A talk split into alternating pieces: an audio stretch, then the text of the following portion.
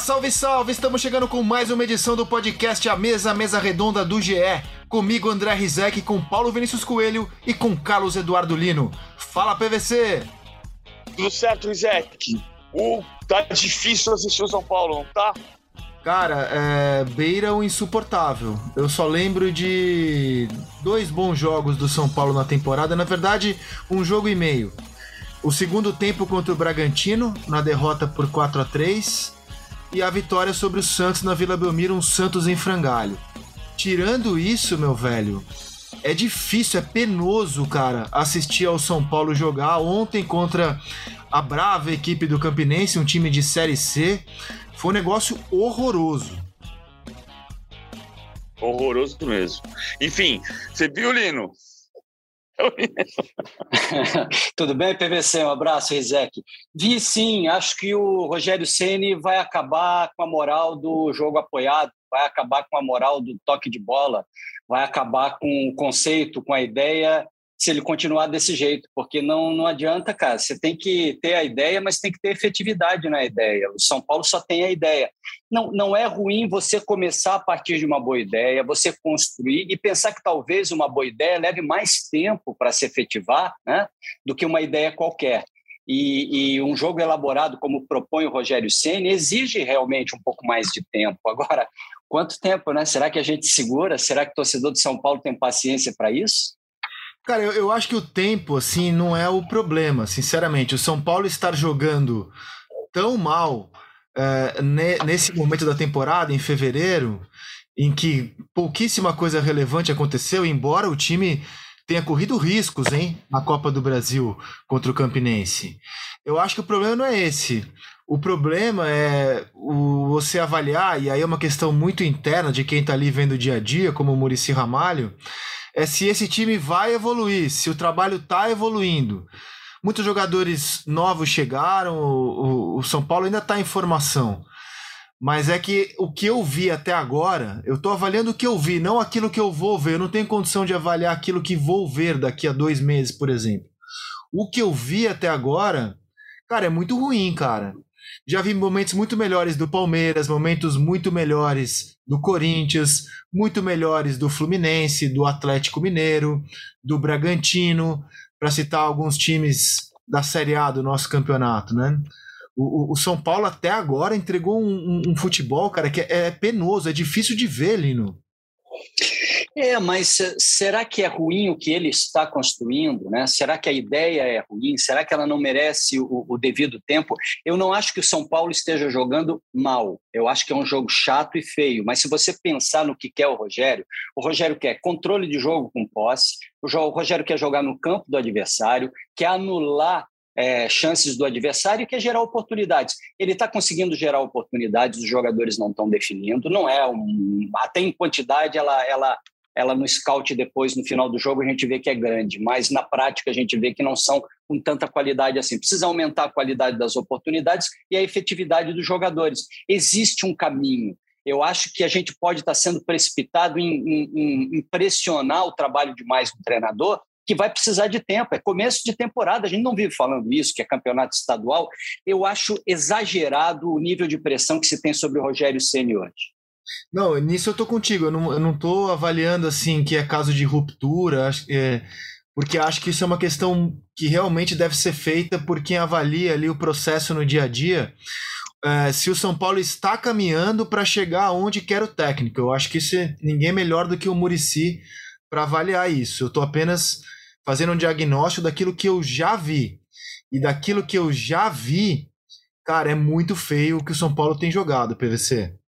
É, então, mas é, é, é aí eu estou um pouco na linha do Lino. É, o, o, grande jogo do São Paulo no ano até aqui foi contra o Santos. Foi incrivelmente o único jogo que o São Paulo teve menos posse de bola do que o adversário.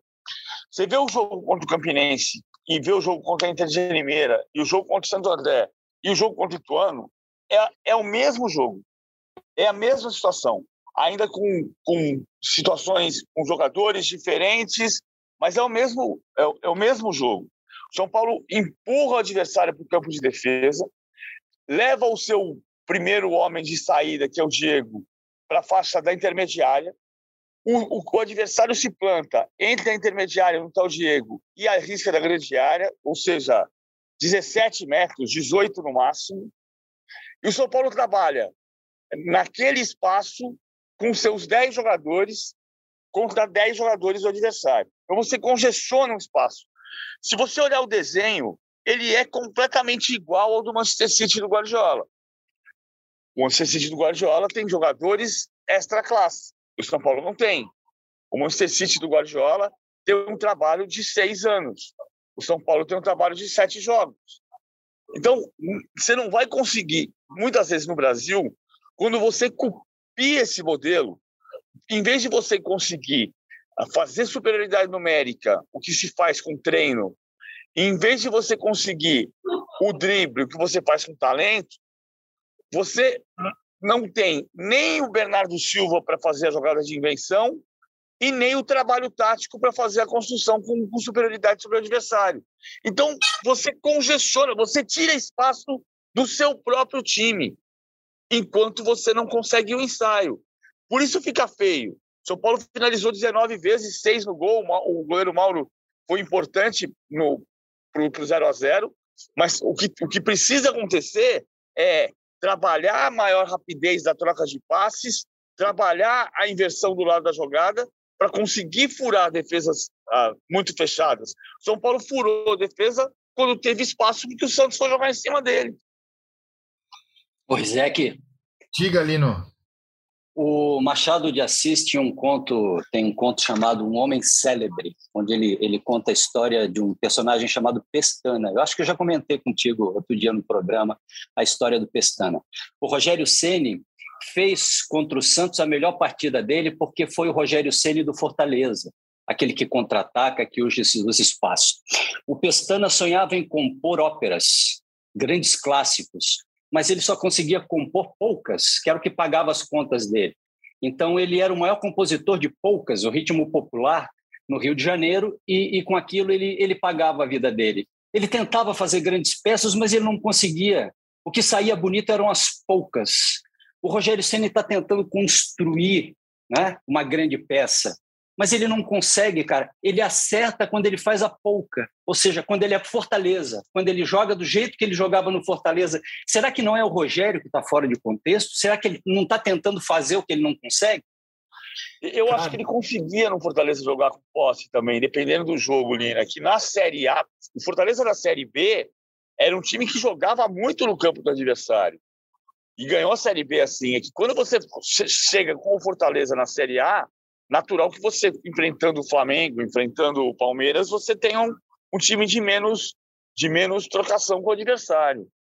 Uh, ele não vai, vai fazer um time de contra vai ter jogo e jogo, né? Uh, mas o que ele está tentando fazer é um time que consiga ser mais criativo no espaço muito curto. Ah, e também assim, ó, a gente está tratando tudo aqui de, nas costas do técnico, né? Acho que um defeito que a gente vem cometendo como categoria, né?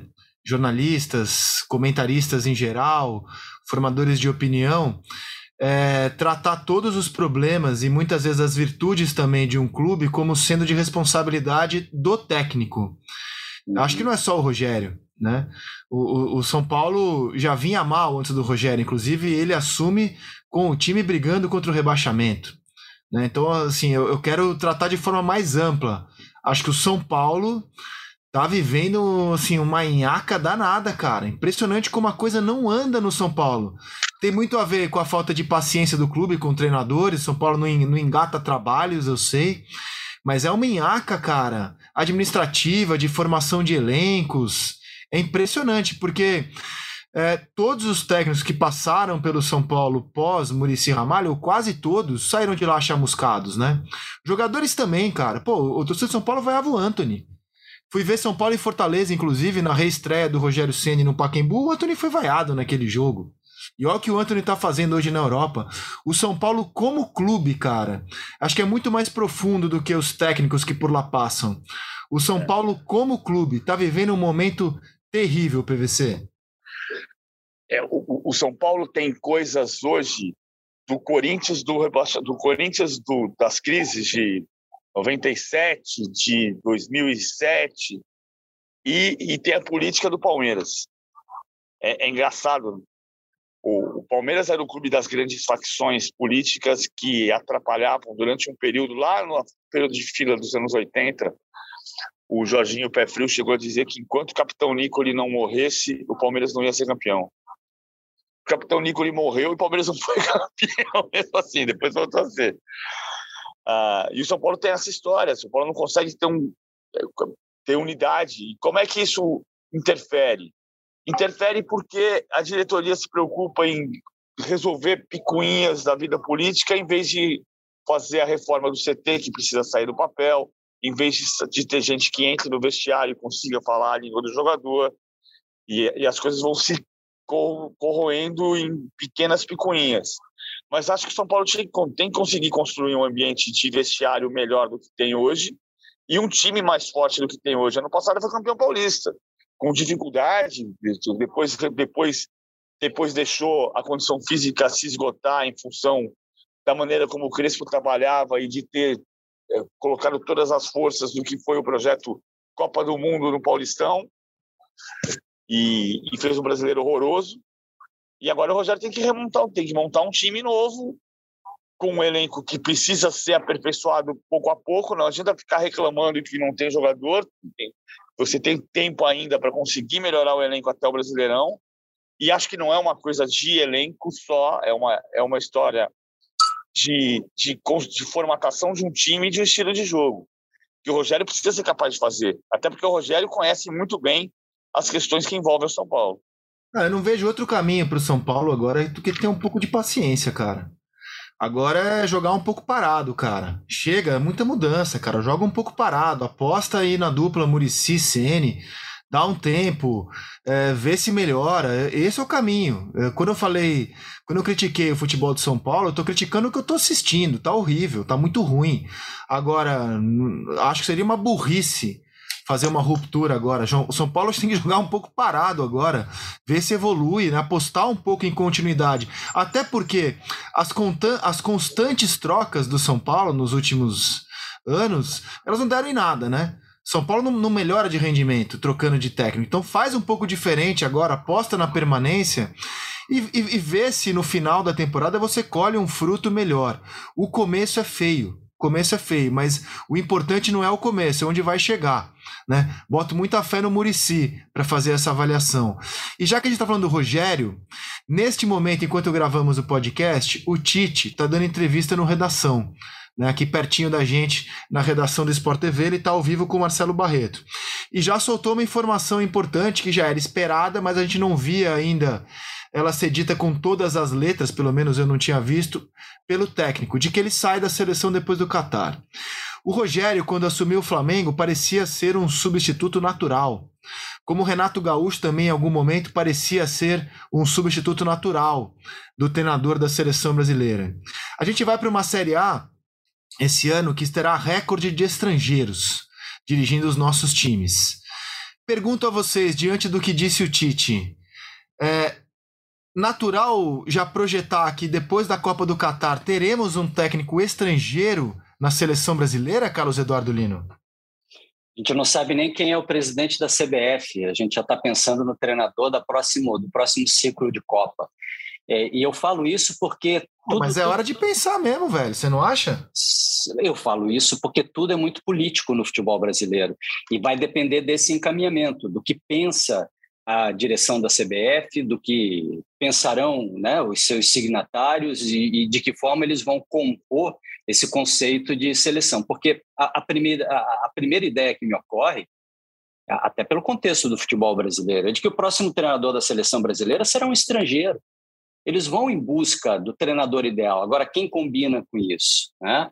Você vai trazer um, um Jorge Jesus para um ciclo longo, um treinador com a idade que ele tem, você vai apostar num jovem treinador, você vai puxar alguém muito consagrado do futebol europeu e trazer para um contexto de seleção brasileira, é, é difícil de você pensar num, num, estrangeiro que chegue e se enquadre. Né?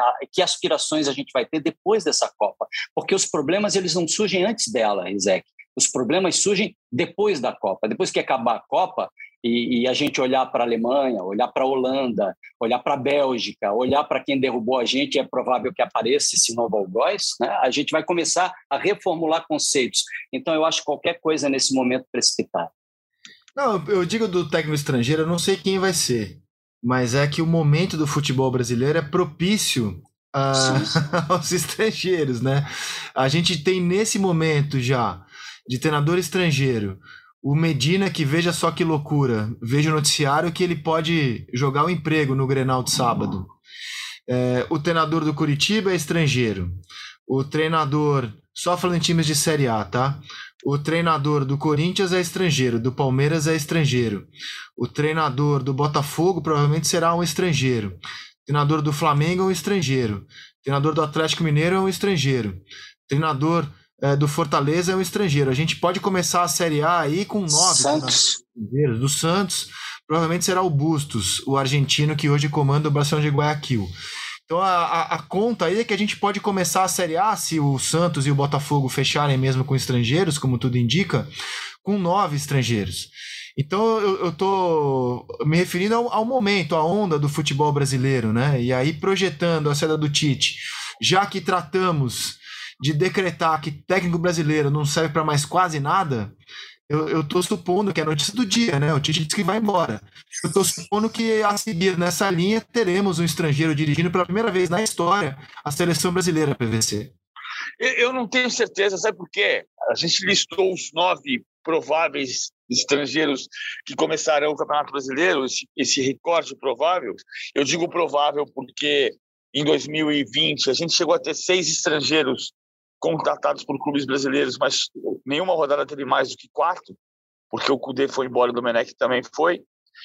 Então, ah, se você olhar para esses nove, quantos tem um ano no cargo? Ah, dois. dois. Dois. E o Morínigo. Um ano, né? O Morínigo. Não, o Voivoda só em maio. O Voivoda só vai completar um ano em maio. O Morínigo tem um ano e o Abel Ferreira tem um ano. Então, daqui a, daqui a um ano, uh, ou no final de dezembro, a Copa do Mundo termina no dia 18 de dezembro, e provavelmente na semana anterior ao Natal a seleção não vai escolher, a CBF não vai escolher o um novo treinador, vai ficar para janeiro. Uh, nesse período, pode acontecer um milhão de coisas. O Medina pode ser demitido no noticiário de hoje. Imagina!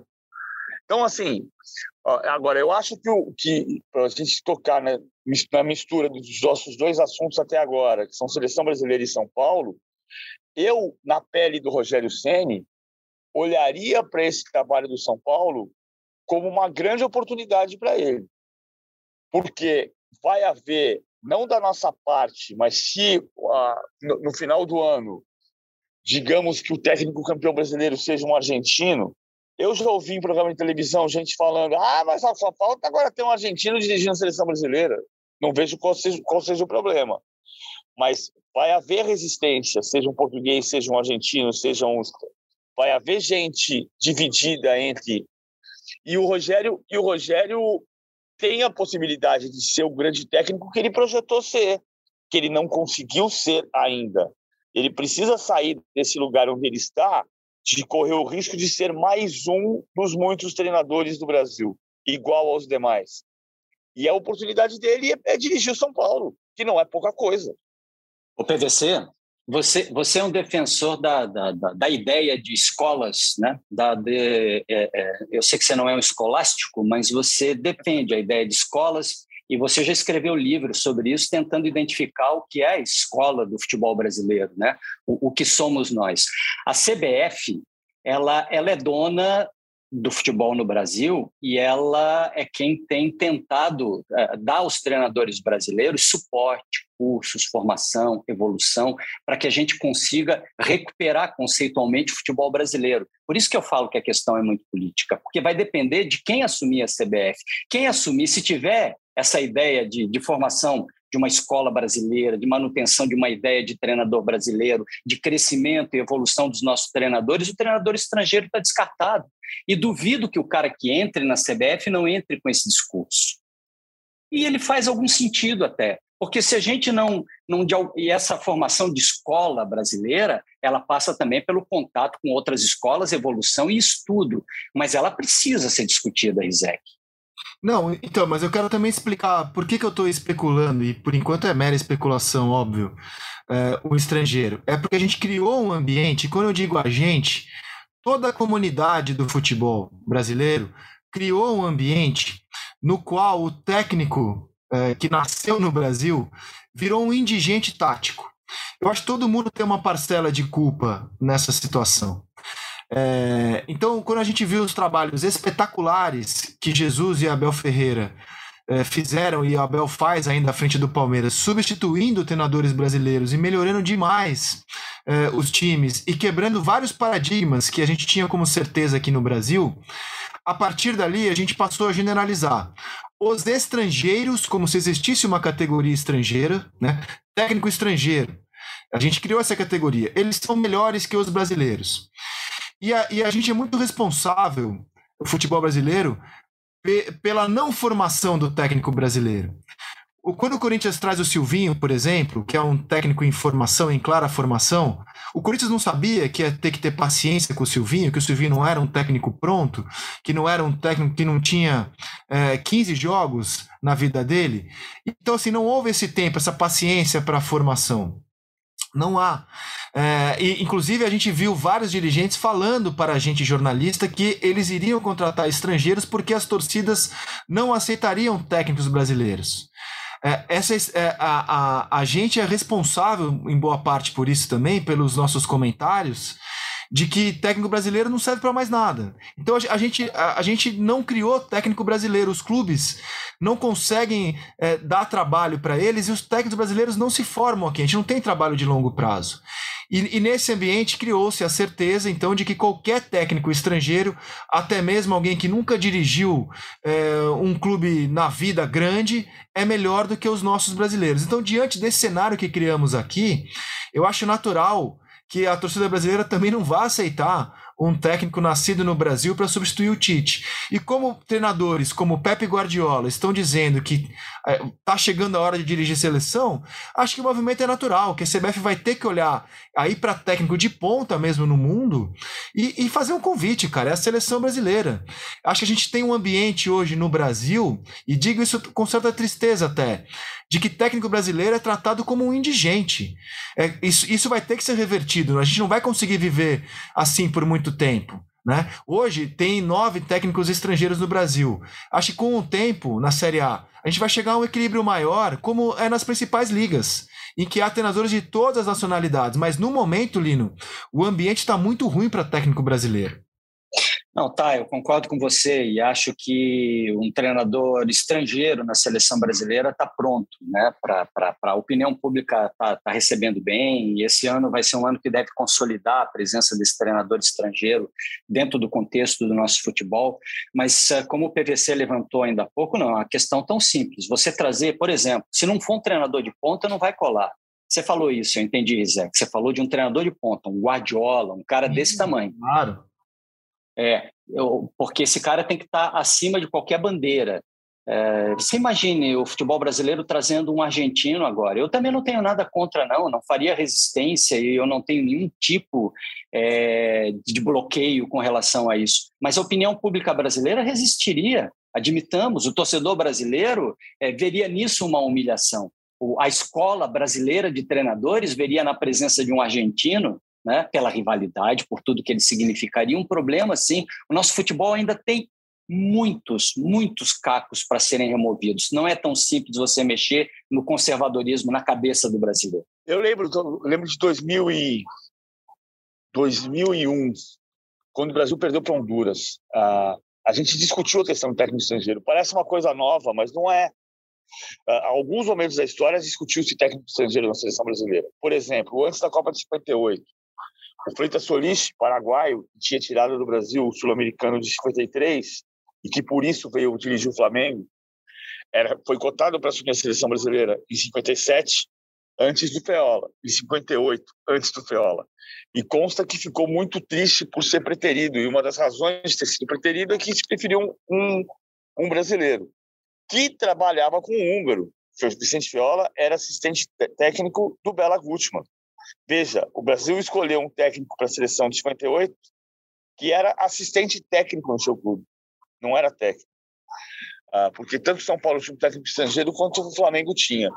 Em 2001, eu cheguei a conversar por telefone com o Sven Goran que fala um português perfeito, foi técnico do Benfica, foi técnico do Paulo Souza no Benfica, sobre a possibilidade dele, porque se cogitava o Eriksson, que dirigiu a seleção inglesa na Copa de 2002, cogitou-se o nome do Eriksson como um estrangeiro que poderia vir para a seleção brasileira, uh, antes do Filipão. E depois o, a Inglaterra teve técnico estrangeiro na Copa de 2002 e na de 2006, né? Exatamente. Isso porque a Inglaterra é um país que desde 92 não tem um técnico inglês campeão do seu próprio campeonato. O último técnico inglês campeão inglês foi o Howard Wilkinson pelo Leeds United em 92. Então eles escolheram um sueco, que era o Eriksson, e depois um italiano, que foi o Capello. E o Eriksson falava sobre ser um orgulho dirigir a seleção brasileira mas não, não se avançou naquela questão, até porque o Brasil foi campeão do mundo, e na Copa seguinte, porque não é só o Brasil que vive de modismos, a Copa do Mundo de 2006 teve cinco técnicos brasileiros, né, das 32 seleções, sendo um o Parreira, técnico da seleção brasileira. Ah, então, é, isso pode mudar, porque no fundo, no fundo, o, é muito bom ter um movimento de trazer os melhores treinadores para cá, um técnico como o Vitor Pereira do Corinthians, por exemplo, mas, ao mesmo tempo, o que precisa acontecer é você trazer o técnico estrangeiro e deixar ele trabalhar. Assim como é preciso deixar o Rogério Ceni trabalhar no São Paulo, o Roger Machado trabalhar no Grêmio, o Abel Braga trabalhar no Fluminense. O que precisa mudar é essa cultura da demissão no décimo jogo ou no vigésimo jogo. E aí você diz, o trabalho não foi bom. Mas que trabalho se faz em 20 jogos? Sim, por isso que eu disse, o, ambiente no Brasil hoje não, não deixa é, se formar o técnico brasileiro. E para qualquer profissão você precisa de um tempo para se formar. Né? Não tem mais margem para erro, né? não tem mais paciência para erro. A gente está muito imediatista. Não vou aqui chorar as pitangas querendo mudar isso. Diante do cenário que está aí, apenas fiz uma constatação. Agora, você falou do Vitor Pereira. Cara, para mim o Corinthians contratou bem pra caramba. É... Uma coisa é você falar assim: quero trazer um técnico estrangeiro. A outra é você falar: quero trazer um bom técnico que por acaso nasceu em Portugal. O Vitor Pereira é esse cara, né? É, é um cidadão que logo no seu primeiro trabalho já foi campeão português, depois foi bicampeão é, tem um histórico muito interessante no futebol é, de Portugal, venceu em outros países também, não teve sucesso sempre. Na Turquia, onde ele estava, não, não trouxe bons resultados, mas é um técnico é, é, com, muito bem falado no próprio país dele, assim, que hoje poderia perfeitamente estar dirigindo um Porto, um Benfica, um grande de Portugal. Então, o Corinthians, no meu entendimento, contratou bem pra caramba. O que, que você acha, Lino? Porque o Corinthians tem um vestiário de estatura, porque o Corinthians tem jogadores muito experientes que trabalharam com grandes treinadores e que colaborariam com o trabalho de qualquer treinador, mas vão olhar no Vitor Pereira um cara que vai acrescentar a carreira deles. Ah, o Silvinho ajudaria muito, o Silvinho tinha a cooperação dos jogadores, mas ali dentro do vestiário a maioria sabe mais do que o Silvinho tem mais experiência do que ele nesse trato com os grandes treinadores, ou pelo menos nessa relação, a hierarquia estava desequilibrada. O Vitor Pereira não, ele vem para colocar as coisas em ordem e acho que ele é, muda um pouco o centro do comando do vestiário, né? traz de volta para o treinador esse, esse poder, esse controle. É bom que os jogadores participem, ele não vai abrir mão disso, ele tem jogadores experientes. É bom que você tenha o trabalho pensado, colegiado, mas o, o Vitor Pereira assume uma liderança que acho que vai ser importante para o Corinthians. E ele tem tudo naquele elenco. Ele tem os jogadores experientes, ele tem jovens para trabalhar, ele tem ideias para serem colocadas em campo, alguns passos já dados pelo próprio Silvinho. Né? Acho que o Corinthians, eu concordo contigo, está num caminho muito bom. PVC, você aprovou? Você achou boa a ideia do Vitor Pereira? Muito boa. É, parecia difícil ele vir. Eu cheguei a dizer que ele não vinha, por informação dos empresários que estavam tratando com o negócio. Ah, eu ouvi do Duílio Monteiro Alves no dia em que o Vitor Pereira foi convocado, na manhã da da terça-feira, que o técnico que ele queria era o Vitor Pereira, mas o Vitor Pereira não viria porque tinha problemas particulares com a sogra e a preocupação com a mulher deixar a, a mãe dela uh, sozinha em Portugal e acabou subindo a oferta e conseguiu trazer um técnico de primeira prateleira. Ou primeira prateleira, eu digo dos técnicos portugueses. Né? O, o, o Vitor Pereira não é Guardiola, Klopp, Tuchel, mas, mas, é, um, mas é um técnico ah, de muito, muito conceito, muita, muito estudo, muito trabalho. Só um parêntese, quando a gente fala que técnicos brasileiros não estudam, o Vitor Pereira estudou na mesma sala do Mano Menezes, no curso de formação da UF, em Portugal. Olha, o, assim, é, eu acho uma contratação de impacto nível do Jorge Jesus. Por exemplo, o Abel Ferreira, que faz um trabalho. Eu sou muito fã do Abel, tá? Mas ele veio para cá como uma grande incógnita, né? Ele tinha é, poucos anos, começou em 2017 no futebol a dirigir times profissionais. Tinha lá uma passagem interessante pelo Braga, um time modesto, e, e veio construir a sua carreira vitoriosa no Brasil. Né? O Jesus foi contratado pelo Flamengo já sendo um tricampeão português e estava com a imagem desgastada em Portugal. Aliás, Jesus é uma unanimidade como grande treinador, como uma grande personalidade apenas no Brasil. Em Portugal ele é uma figura bem controversa, né? Até pelo tempo que ele passou lá e no Brasil ele tem só um trabalho, um trabalho vitorioso. O Vitor Pereira chega com um impacto parecido com o do Jesus. Ele é bicampeão português. Você conversa com colegas portugueses, eles falam: Olha, tem um monte de torcedor do Benfica que adoraria que ele hoje tivesse empregado no Benfica, torcedores do Porto que adorariam que hoje ele estivesse aqui no Porto. É um técnico é, muito respeitado no país dele, né? Que era auxiliar do Andrés Vilas Boas, que derrotou muito o Benfica do Jesus lá, né? Ganhou dois campeonatos em cima do Benfica do Jesus. E é, é uma contratação de muito impacto.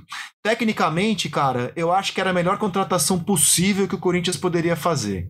No aspecto financeiro, acho que o clube tem algumas respostas a dar. Não para mim, não para o ouvinte do podcast à mesa, mas a gente está falando aqui de um clube que tem quase um bilhão de dívidas e que claramente está trabalhando para ter um caixa azul do momento. O Corinthians paga 80 milhões de juros da dívida que ele tem. Né? Então, enquanto você não diminuir a dívida, todo ano o Corinthians vai ter que ir lá e pagar 80 milhões de juros.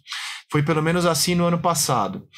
E tá, para mim está muito claro, por tudo aquilo que eu vejo o Duílio falar, a preocupação do Corinthians é, é, ter dinheiro, é estar azul na temporada. Então, na temporada eu vou ganhar X, eu vou gastar X. Nisso, o Corinthians de fato parece seguro para 2022. A questão é que não há um plano para amortizar, para diminuir essa dívida. E o salário do Vitor Pereira é, obviamente, um salário muito superior àquilo que o clube vinha gastando na comissão técnica. Então, eu imagino que haja uma apuração necessária aí, uma explicação aí sobre a engenharia financeira, PVC. É, o que o Duílio continua dizendo é que diminuiu a folha de pagamento mesmo com todas as contratações, por causa da saída de mais de 14 jogadores, acho que foram 14 jogadores que foram embora, e, e ele conseguiu diminuir a folha de pagamento. Talvez com o Vitor Pereira agora isso, isso volte para o patamar anterior. A, a tentativa é fazer mais receita. Eu acho que o Corinthians tem uma condição de, de subir receita para equilibrar o que tem de receita com o que tem de dívida, para ter uma relação mais saudável. Não... PVC? Sim. É, o Duílio, ele fala isso ou ele planilha isso? Ele consegue mostrar, ele consegue provar com os números que ele defende?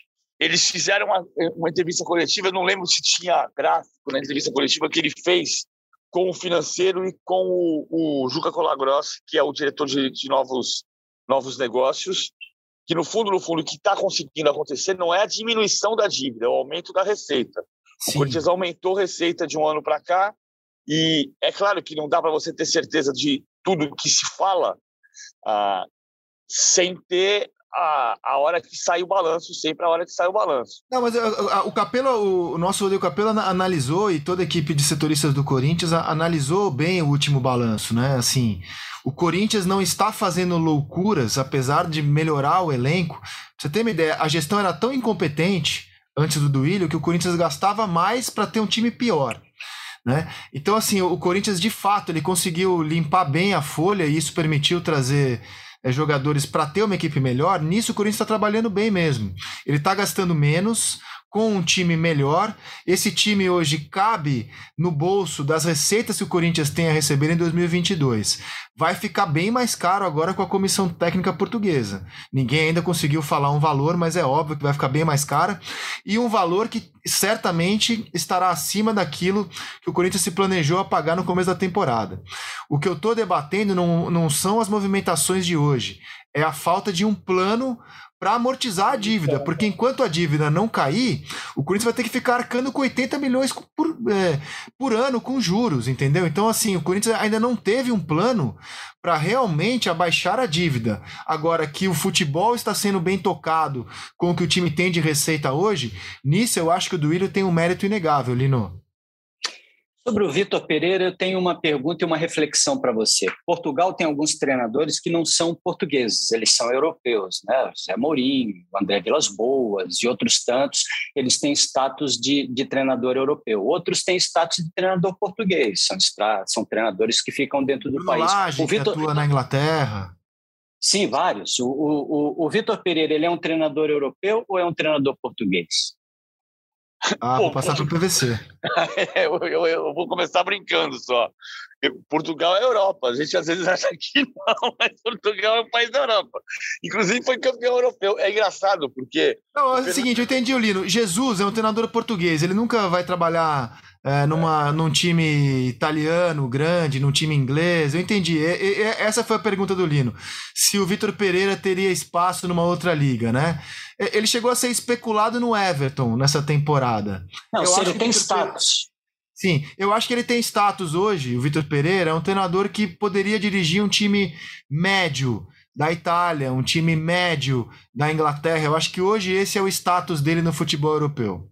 É, o Paulo Fonseca, por incrível que pareça, o Vitor Pereira foi duas vezes campeão português pelo Porto, em, em 12 e em 13, e, e não conseguiu o que o Paulo Fonseca conseguiu, sendo que o Paulo Fonseca foi o sucessor do Vitor Pereira e foi demitido de, do, pelo Porto no meio da temporada 13 e 14.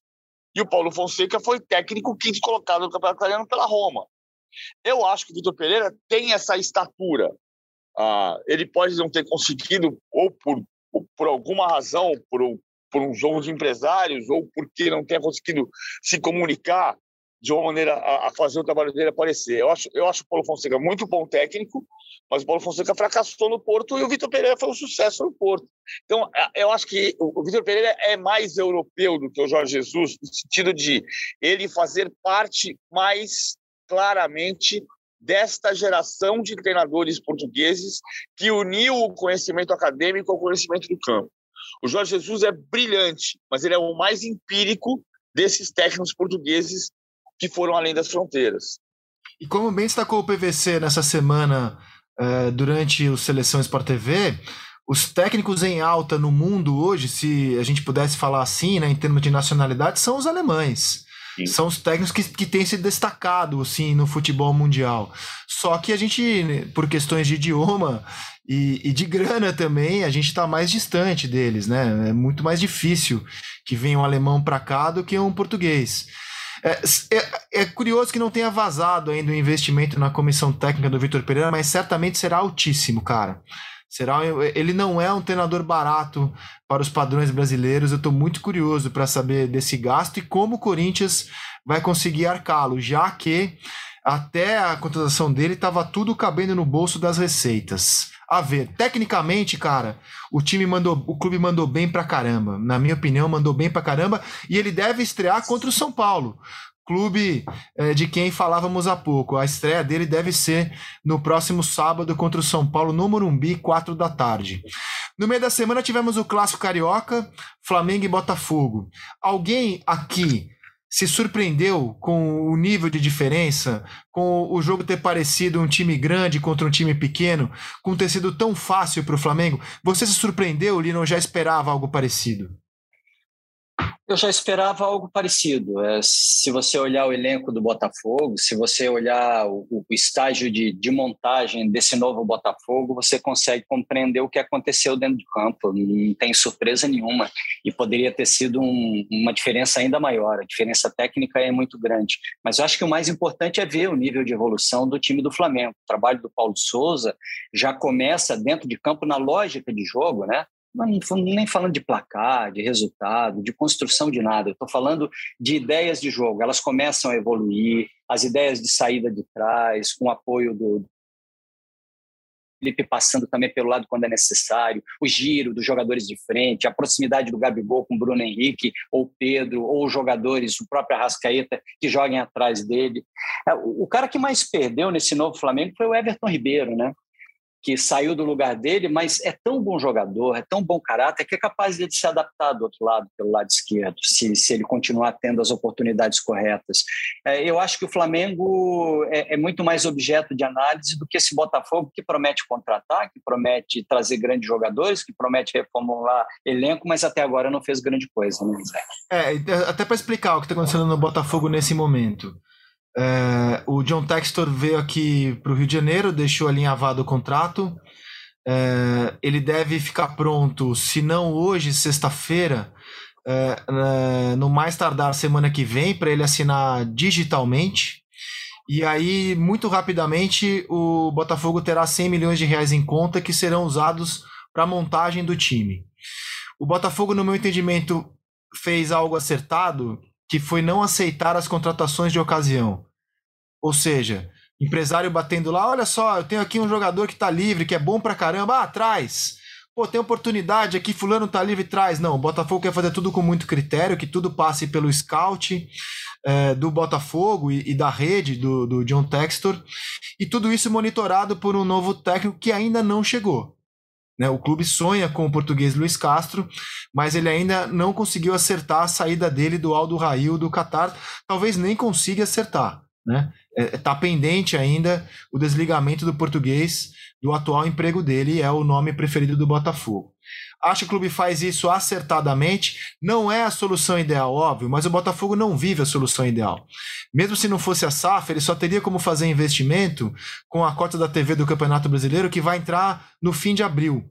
Então, já, eh, mesmo se não fosse a SAF, o Botafogo já teria esse time fraco que ele tem no momento, enfraquecido até em relação é, a Série B. Ele teria aquelas contratações de ocasião de jogadores e de empresários que batem lá na porta de General Severiano e que fez bem um clube e não aceitar porque promete um novo modelo de gestão. Então o Botafogo está em, tá em, em, pausa, né? E o Flamengo aproveitou a situação e deitou e rolou, fez um jogo de time grande contra time pequeno, PVC. Jogou uma boa partida. Agora tem é, é, também tem uma questão do fortalecimento desse Flamengo, do entendimento, do que está acontecendo com o Flamengo, do amadurecimento desse time. O Paulo Souza uh, tratando muito da movimentação do Pedro, como que ele quer mais que o Pedro entenda como ele pensa o trabalho de um centroavante. Paulo Souza não tem essa história que o, que o Jorge Jesus tinha de melhorar centroavantes. Jorge Jesus tem uma história com Portugal de melhorar centroavantes, como Oscar Cardoso, e melhorar volantes como o Matite ou como o William Arão. O, Paulo, Souza não tem esse, esse, ah, esse histórico, mas ele tem um processo de construção do time e, o entendimento de como o Pedro tem que se comportar dentro da área, falou sobre isso. Agora, a gente não pode perder de vista, eu falei isso no Twitter e um cara ficou bravo comigo. Ah, o, cara, o cara virou para mim e falou assim: ah, o, o De Arrascaeta jogou igual o De Bruyne. Eu falei, De Bruyne contra o Crystal Palace que é completamente diferente de Bruyne contra o Crystal Palace e De Bruyne contra o Chelsea. Né?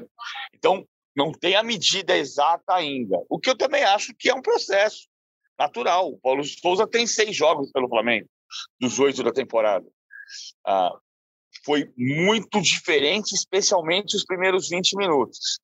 Há questões para discutir do jogo, como, por exemplo, o pênalti que existiu. O toque de mão foi pênalti.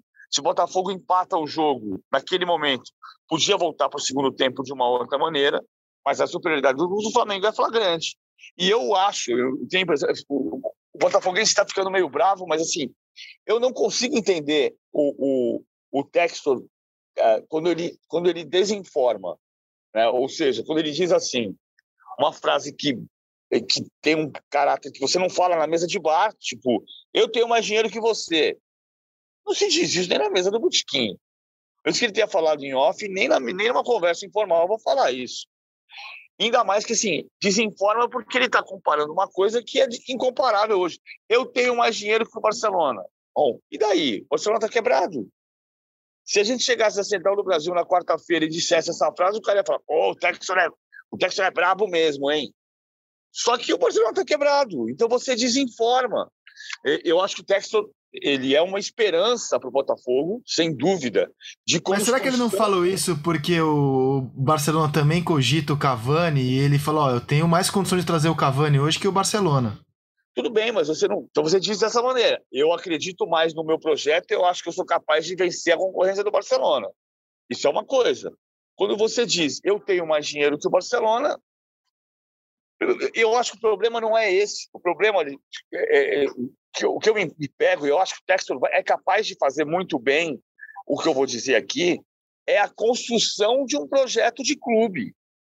O, o, o Cavani não escolheria o Barcelona em relação ao Botafogo, porque o Barcelona pagaria mais dinheiro ao Cavani do que o Botafogo.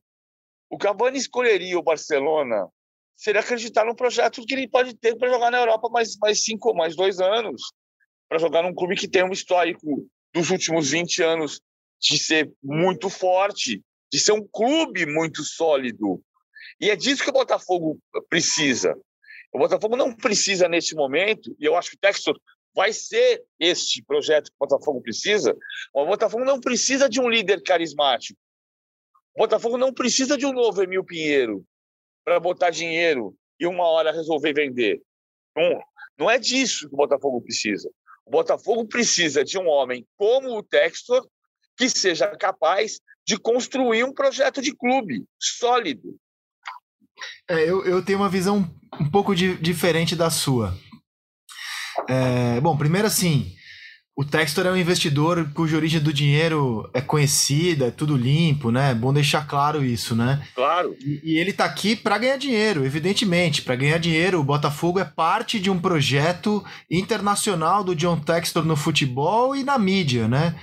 É, e, cara, a gente poderia ter um investidor frio, né? Que, como se fosse uma calculadora, simplesmente tratando o Botafogo como um número ou, ou um cidadão que trata o Botafogo como algo apaixonante, como algo divertido, com a alma do torcedor carioca, até com a alma do botafoguense. E eu acho que nesse sentido o Texas até agora tem sido o maior barato. Isso não vai encher a pança de nenhum botafoguense. O botafoguense quer um time competitivo, quer, quer um time relevante, quer que o clube siga relevante no cenário brasileiro. Mas eu tô curtindo o jeitão dele. Ao contrário de você, eu tenho achado divertido e, e, e prefiro um investidor assim do que um cidadão de terno e gravata, frio, apenas falando em gráficos. Então, é, assim, nesse só, sentido, eu tô achando divertido o texto. Vou usar uma outra metáfora só em relação a. o que eu falo do Emil Pinheiro, o Botafoguense fica bravo. O Botafogo precisa de um Paulo Nobre, não de uma Leila Pereira. É, tá. Mas diferente também, né? É diferente, né? É, é, um modelo diferente. Mas eu entendi o que você quis dizer. Eu entendi. Eu entendi. É Bom, a gente falou. A gente falou aqui de, de, de, futebol internacional. Na semana tivemos Champions. Eu queria abrir os trabalhos com o jogo que eu escolhi para ver, cara, que foi Benfica e Ajax. Cara, que delícia ver esse time do Ajax. Eu até troquei mensagens com o PVC, né? O PVC me escreveu, eu tava vendo o jogo também. Que delícia ver o time do Ajax ganhando do Benfica em Portugal. Os caras seguem atacando, indo para cima, tomaram é, contra-ataque, cara, com 30 do segundo tempo. Inclusive o gol do Benfica é um pouco de contra-ataque, o Ajax exposto, tentando fazer o terceiro. Que espetáculo ver o Ajax jogar. E você, Carlos Eduardo Lina, você é, vai ter uma alma mais retranqueira aqui, vai querer destacar o Simeone? O que, que você vai querer destacar pra gente, Liga dos Campeões? Ah, cara, você sabe que eu tenho uma alma ofensiva, né? Eu tenho, eu sou um romântico de futebol. Eu gosto de futebol com, com posse de bola, com agressividade. E, e, minha filha do meio, né? Não a mais velha nem a mais nova, ela é casada com um holandês e, e, e ele ele está estudando medicina ayurvédica na Índia agora, depois da formação dele em esportes, foi jogador de futebol e toda hora a gente fala sobre futebol holandês e o barato deles é esse mesmo que você falou.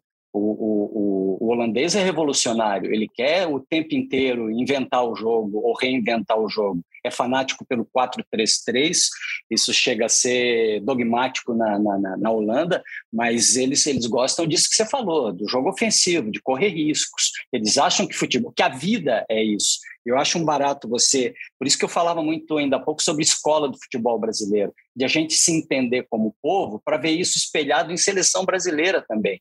Mas a gente virou um povo confuso nesses últimos anos, né? A gente não sabe se o brasileiro é conservador ou progressista, a gente não sabe em que nível o futebol brasileiro é ousado ou não, se o nosso futebol é focado no talento do jogador ou na organização, ou a mistura disso tudo vai dar um caldo diferente. Então eu curto quando você fala em cultura e o holandês tem muito disso mesmo. Cara, tava 2 a 1 um, jogando fora de casa. Em vez de fechar a casinha, os caras foram para cima do Benfica fazer o terceiro. Levaram um monte de contra-ataque, cara. Foi um jogo delicioso, cara. Tiveram mais posse de bola. Cara, que jogo. PVC, qual é o seu destaque da Champions na semana? Eu acho o Ajax mesmo. O Ajax tem o segundo melhor ataque da Champions. Só o Bayern fez mais gols do que o Ajax. Um gol a mais do que o Ajax. E, e é, vou voltar, vou voltar para onde nós começamos. Olha, a diferença é o, o, o tempo de trabalho, o fortalecimento do elenco durante muito tempo. Você vê o Benfica e o Ajax jogando. Vai falar que eu tô louco de novo é o mesmo o funcionamento do ataque do São Paulo. Não, funcionamento não é a palavra. Exatamente. É a mesma, desenho. É, é a mesma estrutura saindo com três, ele sai com o, o Daily Blind do lado esquerdo, fazendo a saída de três. Ele coloca um volante na frente, estica o Gravenberch, que é o terceiro homem de meio campo. O campo encosta como o quinto homem de ataque e empurra o Benfica para trás. E o Benfica faz um desenho parecido quando ataca, só que o Benfica passou uma parte do tempo sem atacar, mesmo com 54 mil pessoas no Estádio da Luz. O Ajax é muito bom de ver jogar. O Ajax recuperou um pouco do seu projeto de clube ah, ofensivo, formador de grandes jogadores, desde o trabalho anterior, né, com, com o Peter Boss, que foi, que foi finalista da, da Liga Europa em 2017 contra o Manchester United. Aí você vai vendendo jogadores né, dessa geração.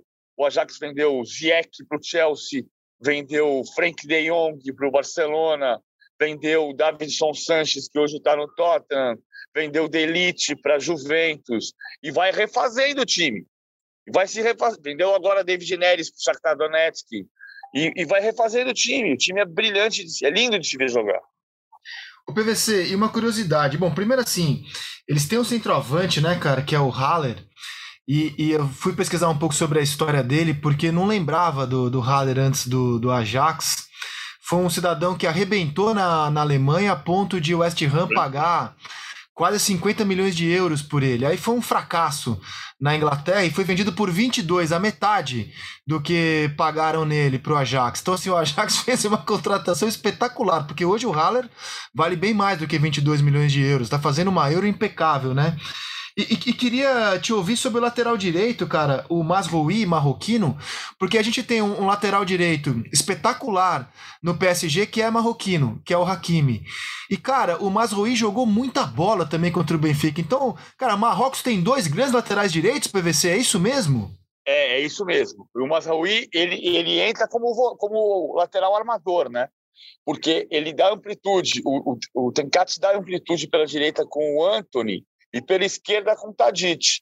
E o, o, o vem na diagonal, ele faz o passe do gol do Haller, né? mas, mas fazendo a ultrapassagem, porque o Mazaui vem pela meia, pelo meio, o Antony carrega para dentro, ele ultrapassa para fazer o cruzamento. Mas ele é um lateral que tem a capacidade de ultrapassagem ao mesmo tempo do, do, como, jogar como lateral armador. O, o Haller fez parte daquele, daquele time do Eintracht Frankfurt que em 2019 foi a semifinal da, da Liga Europa, foi eliminado pelo Chelsea, do, do Maurício Sarri, que depois foi campeão lá em Baku. Ah, o, o Haller era muito bom jogador naquele time ah, do Frankfurt que foi tão longe na Liga Europa. Ah, depois eh, no Ham não conseguiu jogar, mas ele é muito rápido e muito forte. Deu azar na jogada do gol do Benfica. Ele fez um gol contra e um gol a favor. Sim, mas cara, ele tem 27 anos, o Marfinense, cara, pô, tá jogando uma Champions espetacular. Bom, resumindo, Marrocos tem dois grandes laterais direito, Canadá tem um excelente lateral esquerdo, Davis, é, a Inglaterra tem, pô, Alexander Arnold, Chewie, Reece James, o mundo inteiro tá com grandes laterais, e o Brasil, que sempre foi a escola mundial de lateral, tá apanhando um pouquinho. Vamos ver no Catar. Podcast A Mesa fica por aqui. Considerações finais, Carlos Eduardo Lino? Ah, só deixar um abraço para vocês. Um abraço, meus amigos. Valeu, ah, Lino. Tenho... Ótimo fim de semana. Eu tenho uma consideração final sobre essa bandalha que a UEFA faz em relação à Rússia, embora quem tenha que fazer restrição seja a ONU e a OTAN, se for, se for esse o caso. Mas é inacreditável a UEFA se pronunciar e dizer que a Rússia vai jogar como mandante em campo neutro e a, e a Rússia vai jogar, vai jogar a Copa do Mundo. E ela vai empurrar o problema para frente. Um país em guerra não, não joga a Copa do Mundo, ah, na minha opinião. E a outra bandalha foi levar a final para Paris, que acabou fazendo um favor para o governo do Catar. Porque o Paris Saint-Germain é um time catari com sede na França, e se realizar o sonho de chegar à sua segunda decisão de Champions, vai jogar em casa. Verdade. Verdade. Podia ser em Portugal, porque o Benfica não vai chegar à final dessa Champions. O podcast A Mesa fica por aqui. Um beijo a Carlos Eduardo Lino, um beijo a Paulo Vinícius Coelho, um grande abraço a vocês. É, muita paz, muita esperança. Façam amor, não façam guerra. Tchau.